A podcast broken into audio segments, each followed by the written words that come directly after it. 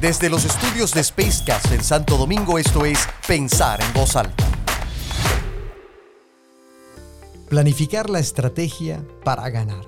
Estamos entrando en el último trimestre del año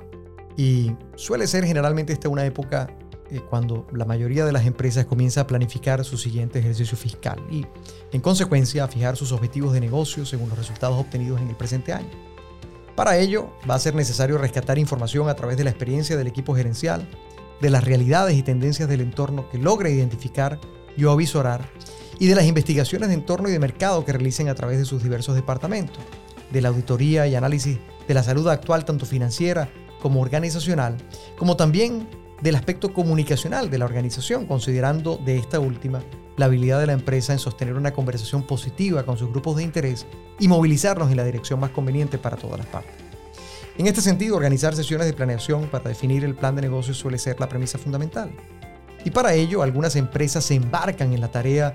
de llevar adelante diversos ejercicios con la participación de sus cuadros gerenciales, no solo como forma de recuperación del conocimiento y experiencia colectiva, sino además como una oportunidad de nivelación, alineación y direccionamiento de su equipo, lo que les permitirá retarse a sí mismos y fijar metas claras y realizables, cohesionando así a todos los miembros en torno a ellas.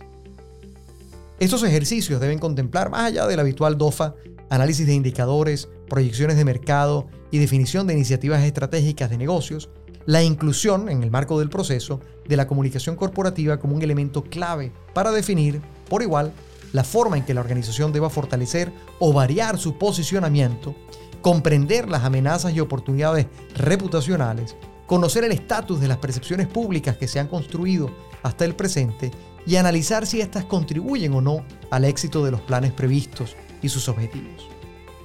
Evaluar los riesgos y oportunidades de la perspectiva comunicacional, los atributos por los que somos reconocidos, las percepciones que condicionan las actitudes de nuestras audiencias para con nosotros y el espacio que ocupamos en la mente de nuestros grupos de interés resultan variables que deben ser conocidas para gestionar una consistente, coherente y proactiva estrategia de comunicación que, más allá de efectista,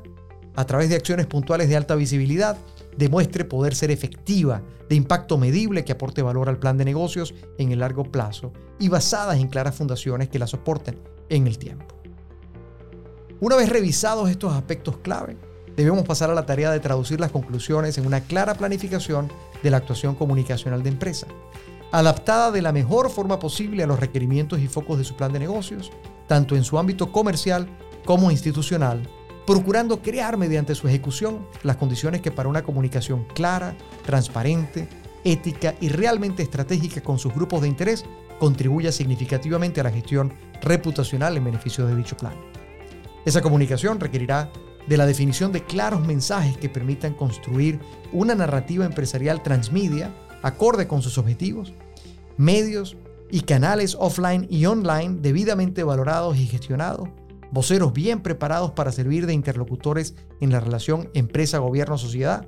esa que por cierto es cada vez más demandante de información y exigente en la calidad de su contenido.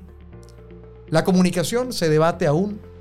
para muchos, entre los esfuerzos coyunturales, espasmódicos y efectistas, muy atraídos por cierto por esa facilidad y visibilidad y atractivo de las redes sociales, a una comunicación realmente efectiva fundamentada en una visión de largo plazo que brinde la solidez necesaria al exigente trabajo de construir, mantener y defender la reputación empresarial como el activo más importante de una empresa. Muy particularmente además en tiempos de nuevas condiciones de mercado, mayor competitividad, amenazas provenientes de nuevas legislaciones, mayores expectativas sociales, acuerdos comerciales cambiantes, impactos macroeconómicos y hasta ciberataques y cambio climático.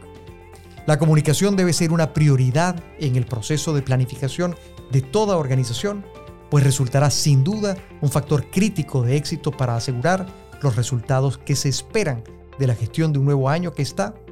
a la vuelta de la esquina. Mi nombre es Tony da Silva y esto fue Pensar en voz alta.